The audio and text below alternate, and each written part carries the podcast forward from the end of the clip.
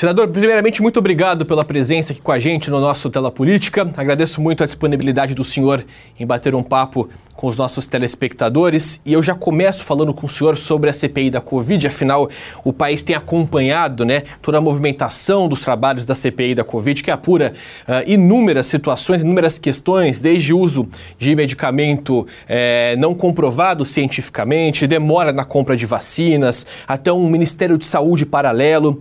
O senhor deu declarações públicas, inclusive, recentemente, dizendo que era contrário à comissão. O senhor acha que a conduta do governo é, não deve ser apurada? Qual é a leitura que o senhor faz? Bom, eu sou contra a oportunidade da instalação da Covid. Eu acho que todo e qualquer eh, desvio de recursos deve ser eh, naturalmente apurado, é o que todos nós desejamos. Acontece que nós estamos vivendo num momento excepcional, não estamos vivendo num momento de normalidade político-administrativa e social. Estamos no meio de uma pandemia que acomete o planeta inteiro e, particularmente, o Brasil. Então, eu acho que nesse momento é o momento de nós todos estarmos unidos para combatermos um inimigo comum, que é o Covid-19. Qualquer iniciativa que tire as nossas energias, desconcentre as nossas energias desse embate, é prejudicial ao sucesso da estratégia que está sendo traçada para vencer a pandemia. E um, do, e um ponto que é crucial para retirar parte da energia que deve estar concentrada, como disse, no combate à Covid, está agora voltada para a CPI. Então, o que eu sou contra é a oportunidade em que essa CPI foi instalada. Eu acho que isso poderia ficar um pouco mais adiante, depois de nós vencermos essa fase mais crítica da pandemia. Até porque nós sabemos que o interesse velado da CPI não é esse que você acaba de elencar e que é o que nos é trazido, que é para averiguar uh, os desvios de recursos, a questão de vacinação. O objetivo velado da CPI é atingir a pessoa, a figura do presidente da República e levá-lo a um constrangimento tal que pode fazer com que o resultado dessa CPI siga para a Câmara dos Deputados com um pedido de impedimento do presidente da República. Esse é o interesse velado da CPI e que em breve será desvelado. E, naturalmente, se dissesse que nós, nós, nós tínhamos ou nós tivéssemos um protocolo mundial que todo mundo deveria estar seguindo, todo mundo estaria naturalmente nesse mesmo passo, estaria tendo sucesso absoluto no combate à, à pandemia. Mas acontece que o mundo inteiro bateu cabeça. Os Estados Unidos demoraram a entender o que significava essa pandemia. Estados Unidos da América, que é a maior potência do mundo. A União Europeia, do mesmo jeito. A Índia, que é detentora de tecnologia e de conhecimento para a fabricação de vacinas, está passando por momentos dramáticos. Então, até hoje, a grande realidade é que ninguém tem a fórmula mágica de resolver a questão da pandemia de um dia para o outro. A única fórmula que nós temos é a vacina. E é nisso que nós devemos estar aplicados. Vacina, vacina, vacina, vacina, vacinação em massa da população, imunização da população, para que nós possamos voltar a um momento de normalidade e de recuperação econômica. Então, ainda falando sobre essa questão da pandemia, senador, é, o senhor fala que a vacina é o principal caminho, mas a gente sabe que a vacina chegou é, com uma série de percalços aqui ao nosso país. O que o senhor acha que o país mais errou na condução da pandemia até agora, até o momento, mês de maio de 2021, desde o início da pandemia? Quais foram os nossos principais erros na avaliação do senhor? Nós não podemos é, dizer que existe erros diante do combate a algo que nós desconhecemos inteiramente. É tudo uma questão de experiência, de testar, de ver qual o caminho melhor tomado, é a tentativa e erro. Se nós tivéssemos uma a, combatendo alguma coisa já conhecida, com remédio já conhecido, com instrumentos já tendo sido utilizados no combate a essa, no caso, a essa pandemia, tudo muito bem, mas tudo isso é uma novidade absoluta para nós. É a primeira vez em 100 anos que nós temos uma pandemia como essa que atinge o mundo inteiro. Então ninguém pode dizer que desde o começo tinha uma fórmula, tinha um protocolo rígido a ser seguido. Então os erros que são cometidos são os erros pela tentativa de acertar e naturalmente alguns erros são cometidos. Mas é, isso aí não se pode dizer que os erros foram de vontade própria. Não, eu sei que isso está errado, mas eu vou fazer isso errado. Não, isso não é, não é, não é o fato que está acontecendo no momento. Um dos erros, por exemplo, é a insistência no uso da cloroquina. O senhor não acha que foi um erro que acabou atrapalhando a estratégia do governo em relação ao combate à doença?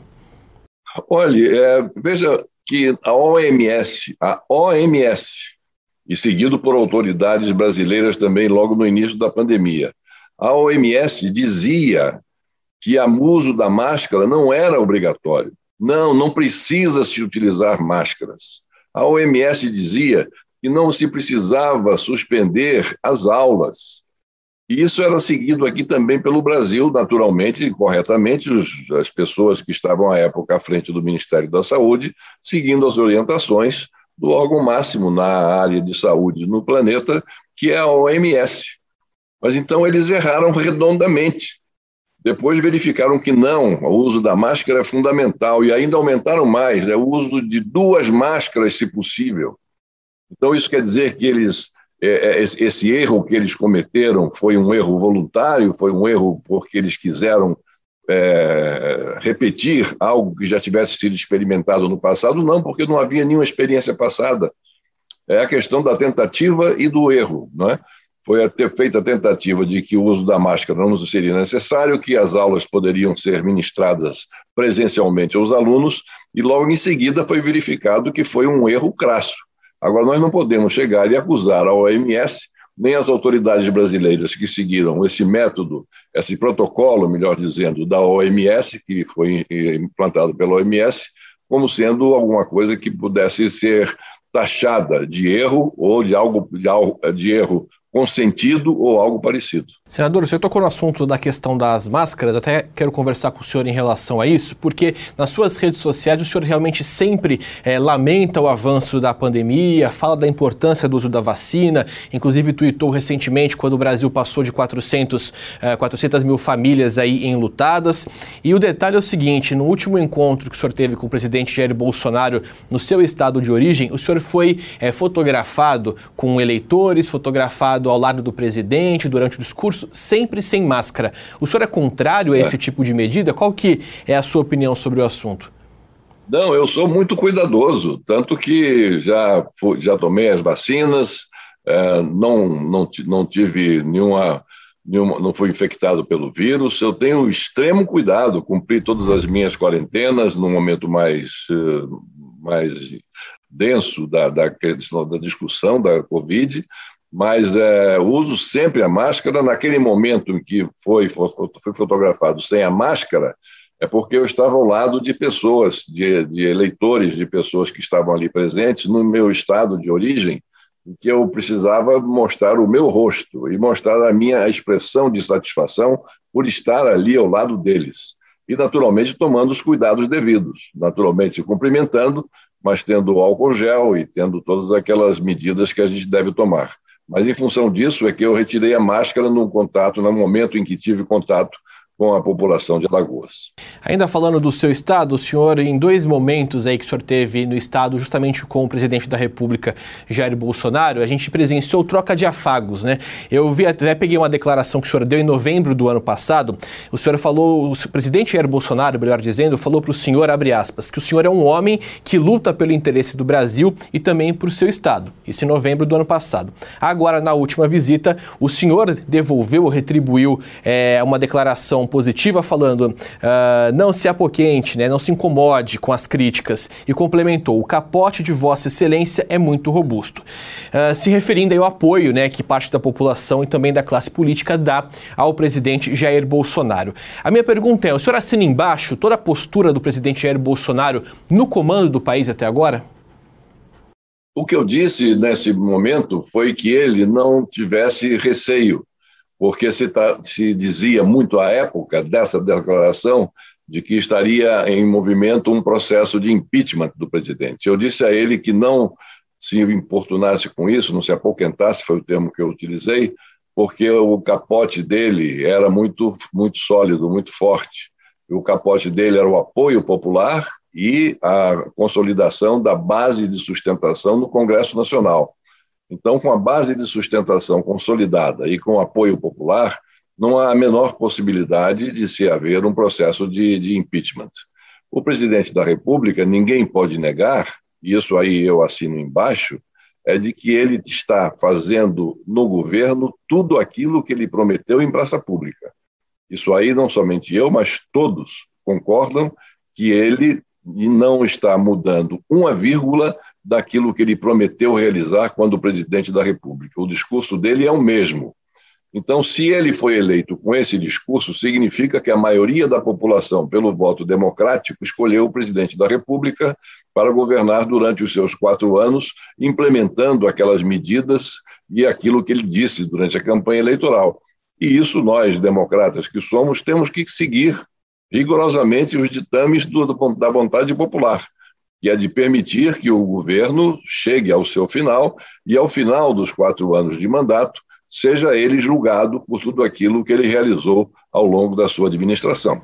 O senhor falou das promessas de campanha do presidente, mas uma das promessas é que ele não teria, não faria acordos com o Centrão, né? Então teria esse toma lá da cá com o Congresso. Não foi o que a gente viu. É, essa mudança isso. de rota no meio do caminho, como que o senhor avalia isso? Foi uma mudança perfeita e correta. Eu lá atrás, no começo, eu o criticava é, porque ele estava se negando a falar com a classe política e com os políticos. E eu dizia a ele, numa crítica construtiva, eu dizia: é necessário que o presidente da República entenda que ele é o líder político da nação. Como líder político da nação, ele tem que fazer política. E política se faz por intermédio dos instrumentos que a democracia e a própria legislação oferece, que são os partidos políticos e os políticos para, com isso, formar uma maioria parlamentar no Congresso Nacional. Sem o que, sem a maioria, sem essa maioria, nenhum governo consegue concluir o seu, o, o seu termo.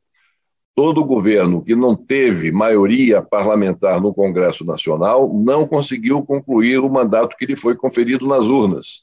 Então, dizia eu que era fundamental ele repensar aquilo que havia dito, que não queria ter conversa com os partidos políticos, nem conversa com, a, nem conversa com os políticos de modo geral, mas ele verificou que realmente faz parte da política esse diálogo em qualquer lugar do mundo, não é o Brasil, não é o Brasil que está inventando a roda. Em qualquer lugar do mundo, agora mesmo em Israel, nós estamos vendo, vamos partar, passar, eh, partir para a quinta eleição em que os dois partidos contendores, nenhum dos dois conseguiu formar maioria. E não conseguindo formar maioria, lá é o sistema parlamentarista, não conseguiram formar o governo. E nem por isso, e nem por isso deixou de, haver o, de, de, do partido andar normalmente, é, de forma normal, e dividindo, nesse meio tempo, enquanto não houve uma definição de um vencedor, os dois contendores dividiram entre si os ministérios. Você fica com, ou você, fulano A, fica com os ministérios tais, tais, tais, eu, B, fico com os ministérios X, Y, Z. Isso foi dividido.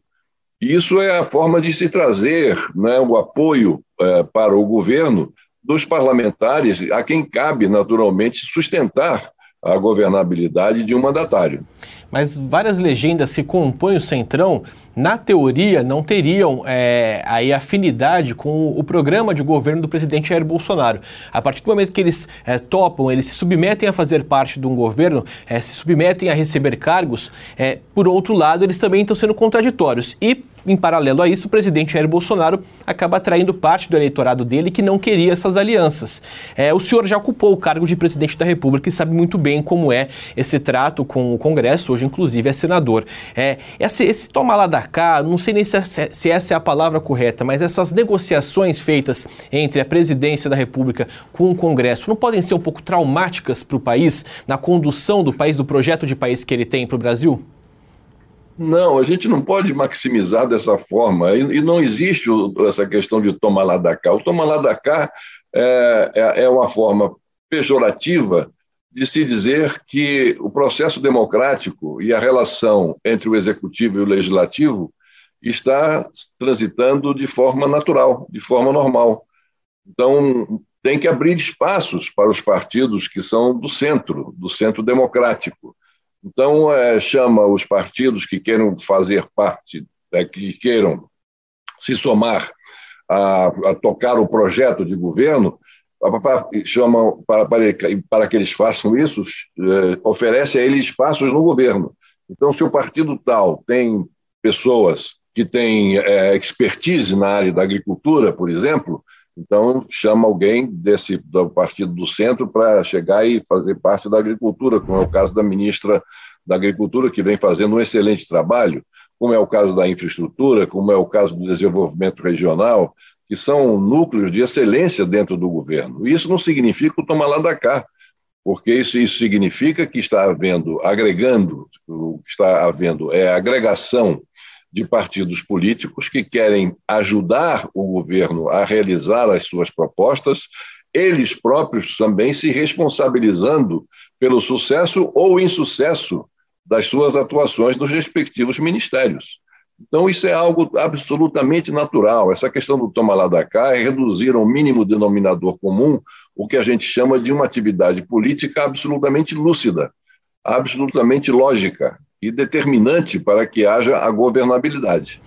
Uh, senador, hoje, é, coincidentemente, completa exatamente um ano que o senhor usou o Twitter para fazer ali um pedido de perdão pelo confisco das poupanças aí três décadas antes, né, que foi enquanto o senhor é, assumiu a presidência da República. Esse sentimento de erro, uh, sentimento de culpa, se assim a gente pode dizer, o senhor identificou em qual momento da sua trajetória? Não, o que houve é, é, não foi um estalo, foi em função da minha entrada nas redes sociais. Quando eu entrei dirijo nas redes sociais, eu senti uma curiosidade muito grande dos internautas para saber o que aconteceu no meu governo, porque são pessoas, do meu, o perfil dos meus internautas é um perfil de gente muito jovem, que vai dos 14 anos até os 25, na sua grande maioria.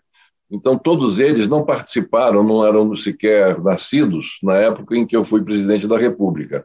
E só conheciam isso pelas, pelas versões que eram passadas a eles, né, de que, do que tinha sido o meu governo e de falando equivocadamente da questão do confisco, que não foi confisco, porque confisco pressupõe que você tome algo de alguém e não devolva. E, no caso, todo o bloqueio dos ativos, que não foi somente da poupança, mas de todos os ativos, foi uma coisa muito mais ampla, foi devolvido aos seus proprietários em parcelas, em 18 parcelas, sendo a última delas paga em agosto de 1992.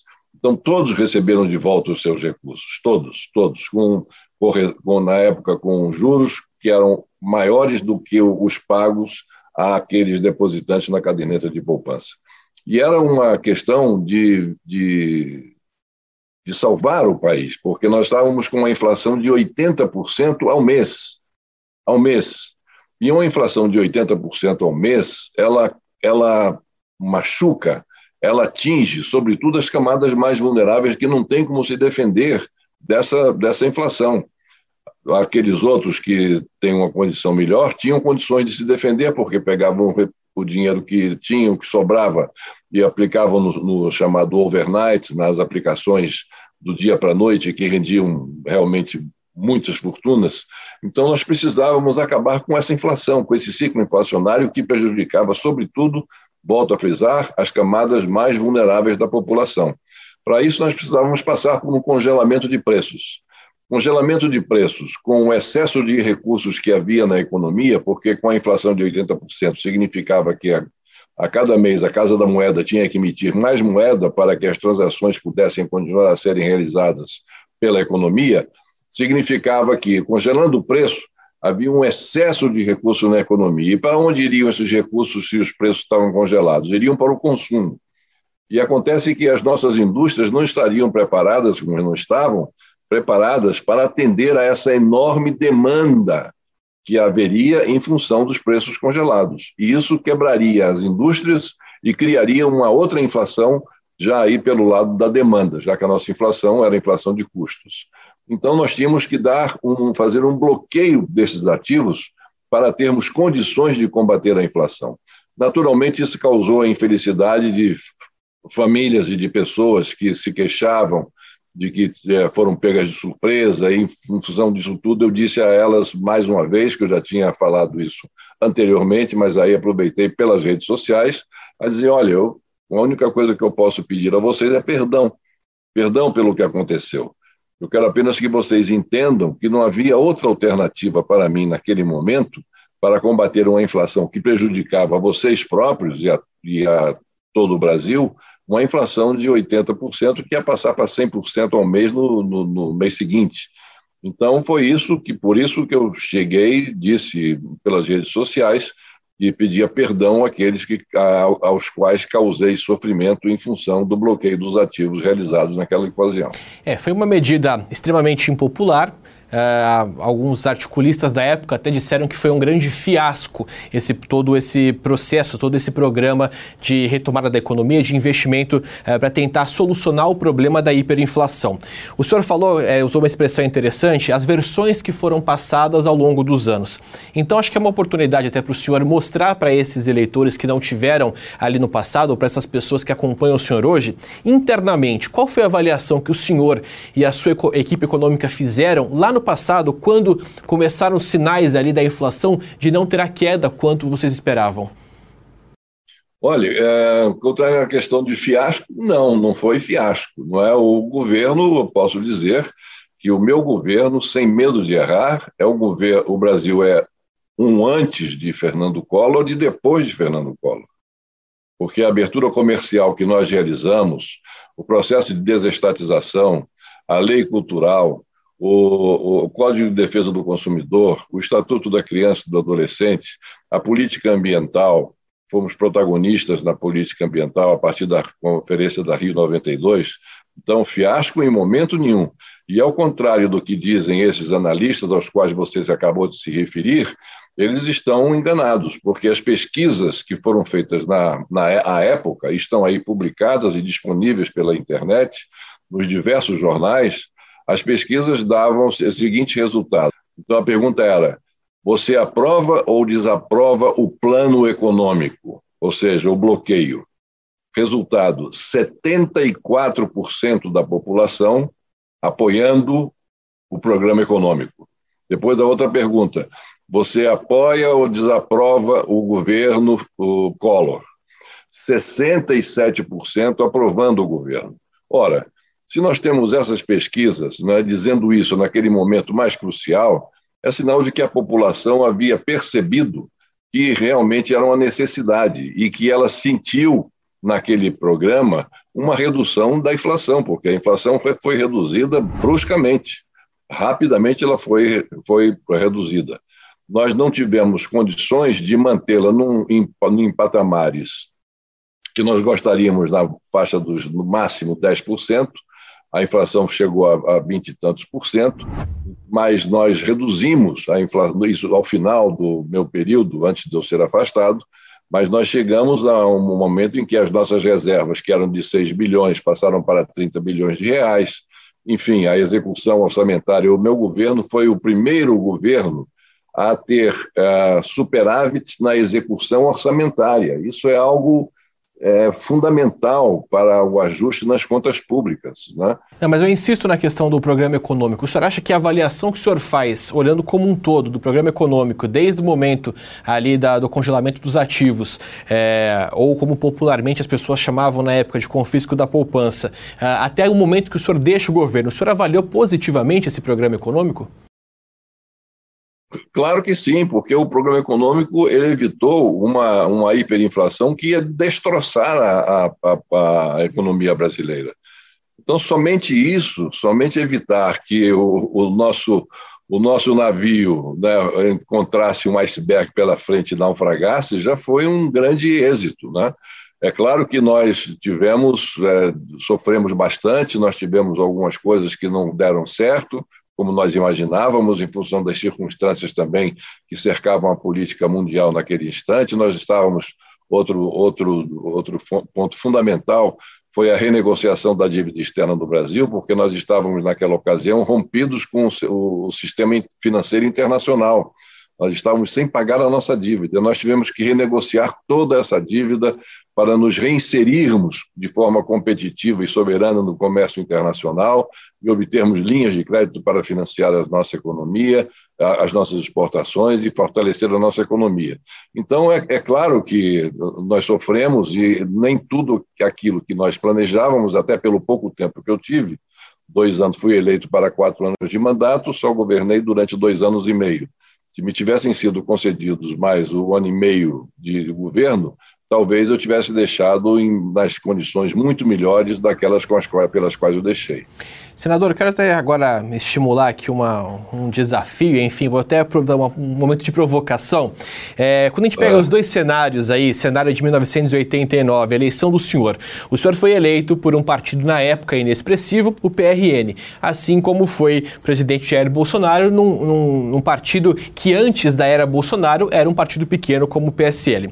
O senhor na época teve um marketing político muito forte, mostrando que o senhor era realmente uma figura uh, diferente dos políticos políticos tradicionais, que você tinha esse perfil diferente. Foi exatamente o que a campanha do presidente Jair Bolsonaro defendeu, apesar de ele já fazer parte da política por tanto tempo. O senhor defendia a diminuição do Estado, assim como o presidente Jair Bolsonaro. O comecinho da gestão do senhor, níveis de otimismo altíssimo, inclusive com essa pesquisa que o senhor citou agora há pouco, eh, em relação ao seu governo, assim como o presidente Jair Bolsonaro. Minha pergunta é: a gente pode falar que Bolsonaro é o Collor dos anos 2020? Não, são, são, momentos diferentes, são momentos completamente diferentes, né? porque hoje o que nós podemos dizer é que nós estamos coincidindo nas propostas liberais. Eu sou um social liberal, eu assim me classifico como ideologicamente como aquele que professa do social liberalismo. Então, na economia, sou um liberal. E na, na economia, do, do, do, na, no setor da economia do governo Bolsonaro, ele vem seguindo essa a proposta liberal. É apenas a identificação de pessoas que pensam, no caso da política econômica, de forma liberal. Então, há, essas, há essa coincidência. Há outras coincidências também, de que dos que você citou, realmente os dois partidos eram partidos pequenos, partidos inexpressivos, eu fui eleito por um, ele foi eleito também por outro, em outras circunstâncias. Na questão do marketing, na minha época não havia marketing porque nós não tínhamos é, nenhuma experiência de pessoas no mercado que conhecesse marketing, já que a última eleição presidencial tinha sido realizada 30 anos praticamente passados, a eleição, mais de 30 anos, a eleição do Jânio Quadros. Então não havia no mercado publicitário alguém, alguém que dissesse, não, quem é o marqueteiro? Não havia essa figura do marqueteiro. Só que a figura do marqueteiro veio aparecer depois no governo Fernando Henrique. Então, que foi, já tinha sido criado grupos de marketing, de propaganda, política, essa coisa toda. Então, na minha, na minha época, não havia marqueteiro, eu não tive marqueteiro. A, a campanha foi feita toda ela de, de improviso, praticamente, e baseada única e exclusivamente nas nossas propostas, nos nossos projetos, nos nossos sonhos, naquilo que nós acreditávamos poder realizar, eu e um grupo de jovens, pessoas, de jovens é, moças e rapazes né, que acreditavam poder mudar o Brasil do dia para a noite. Então, na questão do marketing, também não, o marketing dele também não, não teve, não teve nenhum marqueteiro que eu conheça, não tem nenhum marqueteiro, isso aí é uma coincidência. E a, a uma outra coincidência é que no meu período, no meu período de governo, é, no, no, meu período de, de campanha, de campanha é, nós não tínhamos essas novas, é, esses novos instrumentos né, da, da, da, informática, da internet, né, das redes sociais. Nós tínhamos a televisão. Então, quem melhor soube utilizar na época a televisão fui eu e o outro candidato, Lula. Fomos os nós, os dois que soubemos melhor utilizar o que a televisão poderia nos oferecer e nós, por intermédio dela, oferecer à população brasileira. Na, época, na no período do, da campanha do presidente Bolsonaro, a televisão já não teve essa importância tão grande. O que teve importância foi as mídias sociais. Então, quem melhor lidou com as mídias sociais, sem dúvida nenhuma, foi ele. E, em função disso, ele teve esse grande empuxo que foi dado pelas mídias sociais e que permitiu a ele ter essa votação expressiva que ele teve nas últimas eleições. O senhor citou o ex-presidente Lula no eventual cenário de 2022. Obviamente, é algo que tudo indica deve caminhar para uma polarização entre Bolsonaro e ex-presidente Lula. O senhor acredita numa terceira via aqui para o país? Não, não existe terceira via. Não, não. Terceira via existe na literatura. Numa, numa eleição polarizada, como essa, a que se supõe a, irá acontecer em 2022 entre Bolsonaro e Lula, todos aqueles que estiverem no meio tentando ser um candidato de terceira via, eles serão literalmente triturados, serão moídos pela força das duas candidaturas que se entrechocarão. Quem estiver nesse meio vai ser moído. E a terceira via jamais vai encontrar, vai juntar esses seis ou sete candidatos que são ditos como candidatos de terceira via, esses seis ou sete candidatos jamais se unirão em torno de, uma, de um só para, se, para lançar um candidato que se venha a contrapor à força polarizadora dessas duas candidaturas, Bolsonaro e Lula. É, o senhor deve subir do palanque do presidente Jair Bolsonaro no ano que vem? Sim, se houver campanha, campanha é palanque, campanha é rua, campanha é, é fazer política do dia a dia, gastar, gastar sola de sapato e falar e dizer e tentar convencer de que o nosso candidato é o melhor candidato para exercer a presidência da República. É, outro ponto que quero tocar com o senhor é em relação é, a movimentos de rua, né? Claro, obviamente, guardar a todas as devidas proporções que a história separa de mais de 30 anos, mas é, na época da gestão do senhor enquanto presidente, tivemos movimentos como os caras pintadas, agora a gente tem na história mais recente movimentos aí é, que foram na origem lá em 2014, no Vem Pra Rua, aumento de passagem, enfim, mas eu quero pontuar essa questão é, da mobilização do eleitorado. De fato, agora o senhor, dentro do Congresso, uh, trabalhando uh, com uma outra visão que não a de presidente da República que o senhor tinha na época. Esses movimentos realmente sensibilizam uh, o senador ou sensibilizam o deputado, pensando que, inclusive, caso ele vá contrário ao que o eleitorado entende, ele pode sofrer punições na urna? Sem dúvida nenhuma, sem dúvida nenhuma. O Congresso Nacional é a casa do povo. E por isso o Congresso Nacional é extremamente sensível a voz, a voz que corre pelas ruas, as manifestações populares. Elas têm, sim, um reflexo muito importante e decisivo dentro do Congresso Nacional, como não poderia ser diferente, porque a caixa de ressonância da vontade popular é o Congresso Nacional.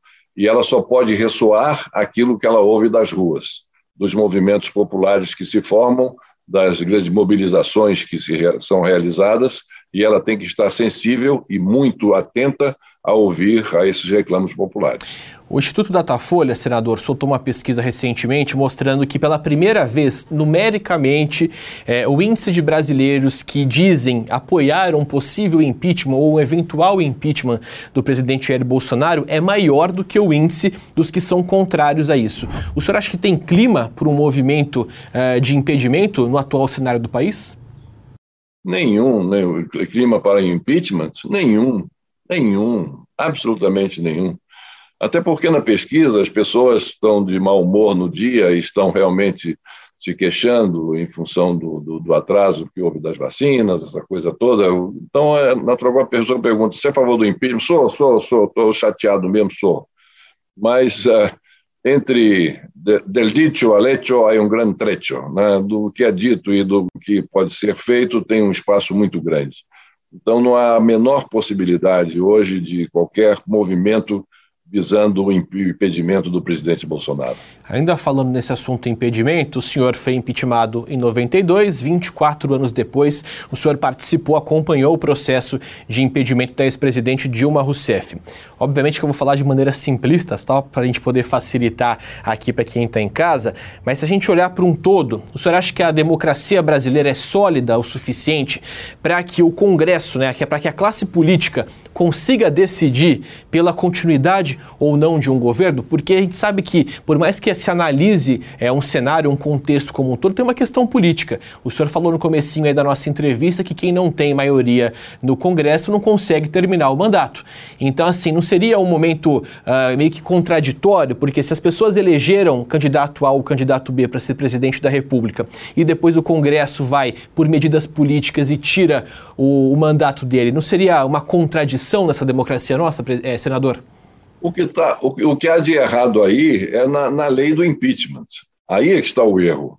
Não é o erro na, na posição de alguns que queiram interromper o mandato de um presidente ou não, não, não, queiram. O que está errado, o que está equivocado, é uma lei inteiramente anacrônica, é essa lei do impeachment. Na, na Constituição de 88 não trouxe no seu bojo nenhum artigo que dissesse como se poderia proceder ao afastamento de um presidente da República.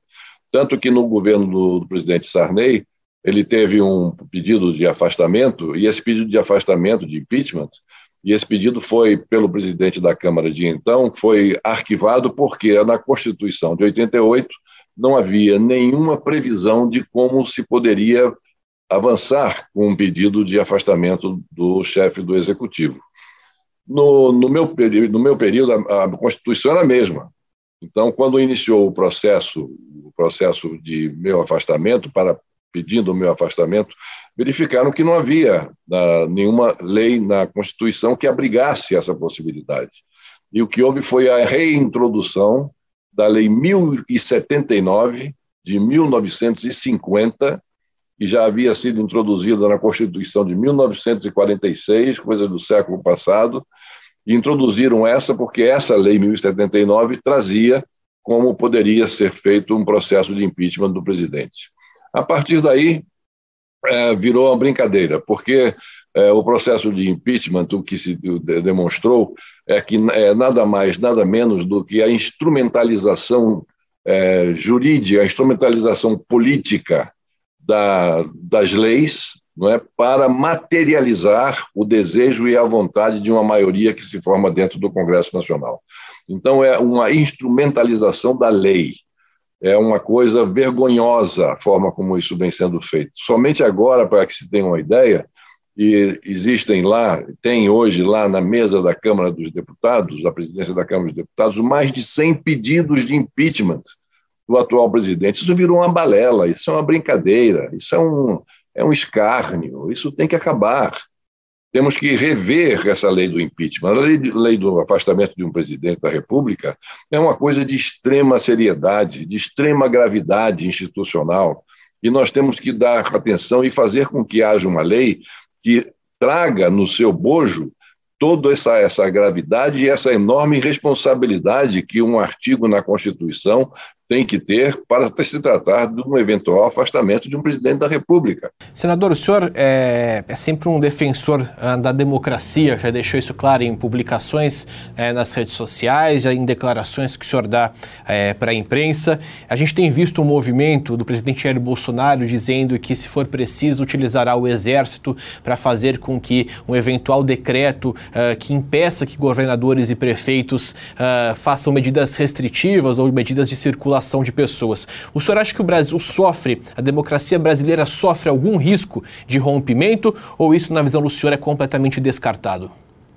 Não, completamente descartado. O Brasil hoje é um país que está consolidado democraticamente, as instituições estão aí funcionando livre abertamente, nós estamos vendo o Supremo Tribunal Federal funcionando aberta livremente, o Congresso Nacional funcionando livremente, chefe do Poder Executivo chefiando livremente, dizendo e dando as suas declarações, algumas entendidas como declarações que não prezam pela democracia, o que é, é enfim, de alguma maneira colocado isso em dúvida, mas o, o fundamental é que tudo está funcionando, a democracia está dando demonstrações da sua consolidação no Brasil, e não há motivos para sobressalto, no meu modo de entender. Qual é o caminho que o país deve tomar, é, no seu ponto de vista, quando o assunto é a retomada da economia? Nós estamos indo bem, nós estamos indo bem. Já estão aí é, já a última previsão do crescimento do PIB. Estamos indo bem dentro desse transtorno, dessa calamidade que é a pandemia. Eu quero aproveitar aqui mais uma vez para externar os meus sentimentos de profundo pesar a todos que perderam amigos, parentes nessa pandemia, mas dentro de toda essa convulsão mundial, ou, e, e, diante daquilo que previam para o Brasil, o Brasil vai ter um PIB, um decréscimo no PIB no ano de 2021, vai ser um desastre. Os números já estão aí demonstrando, nós vamos crescer, já, as previsões já são de crescimento de 3% ao ano. Né? Nós vamos ter uma, uma sobra no ano que vem de, de muitos recursos em função do aumento do, no, no teto, no, no, nos recursos que, que proporcionam gastar acima do teto de gastos, né? O teto de gastos está demonstrado aí que não está, não foi furado como alguns dizem, está contornado. A questão da inflação vai ficar dentro da meta da, do, do, nível máximo da média que é de 5,25%, 5,25 pontos percentuais.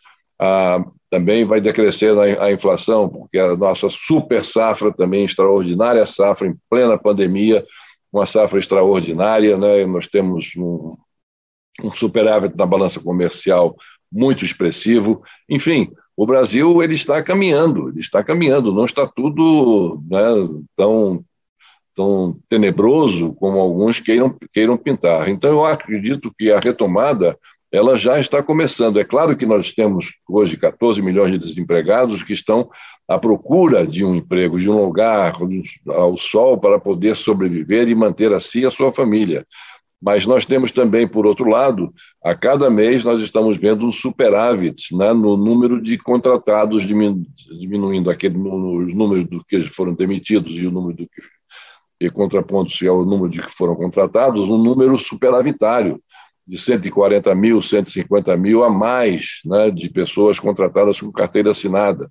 Enfim, então, na medida em que as vacinas comecem a chegar, estão chegando agora em volume muito maior, nós vamos ter até outubro um momento excepcional nessa questão da vacinação. Teremos praticamente toda a população adulta vacinada já em outubro, novembro. E tudo isso vai, vai, vai fazer com que a economia vá se retomando com mais força o seu vigor. E isso vai ajudar em muito a que nós possamos chegar ao final de 2021 não somente livres dessa pandemia, mas também engajados num processo de recuperação econômica muito vigoroso. Senador Fernando Collor de Mello, muito obrigado pela participação, pela disponibilidade, por compartilhar aí o seu entendimento de Brasil e a sua experiência política com a gente. Muito obrigado a todos vocês e até uma outra oportunidade.